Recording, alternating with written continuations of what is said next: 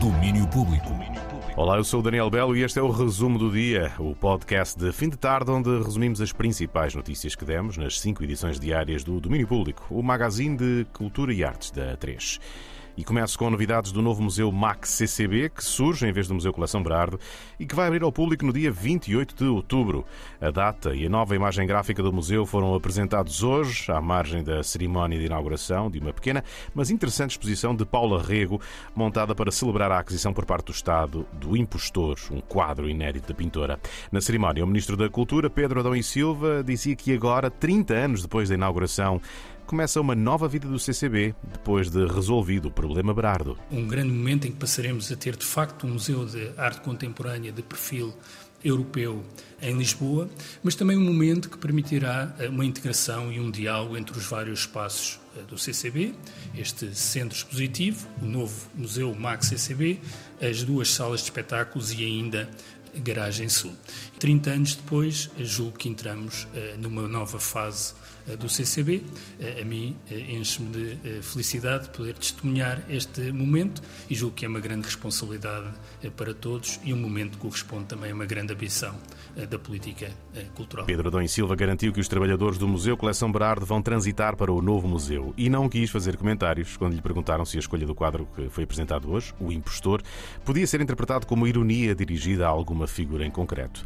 O ministro adiantou também que foram criados e estão em processo de licenciamento 66 novos equipamentos da rede portuguesa de arte contemporânea e fez as contas aos investimentos do governo em arte nos últimos anos.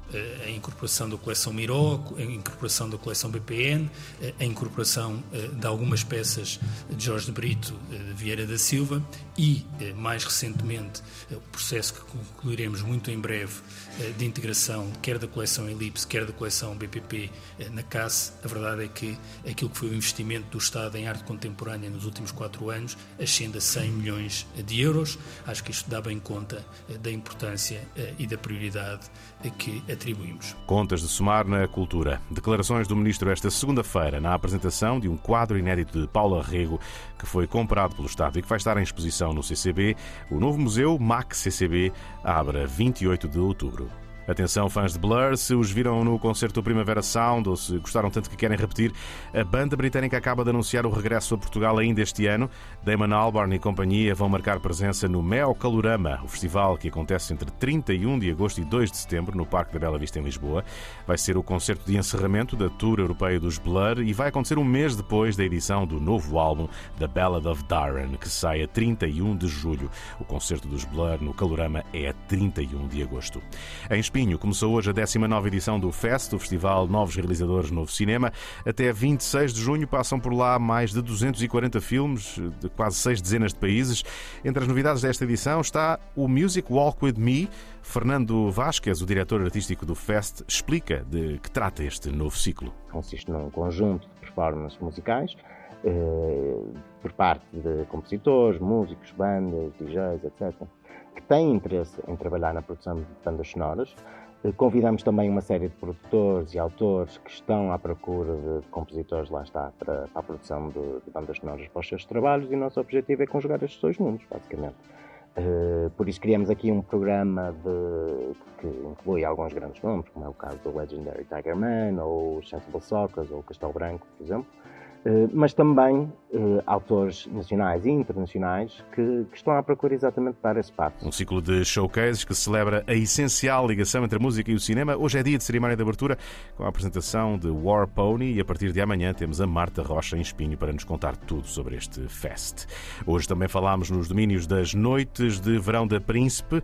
Em Lisboa, às quintas e sextas-feiras de julho, vão ter concertos gratuitos ao fim de tarde no Jardim das Esculturas, no Museu de Arte Contemporânea, no Chiado e também no jardim da Galeria Quadro, em Alvalade.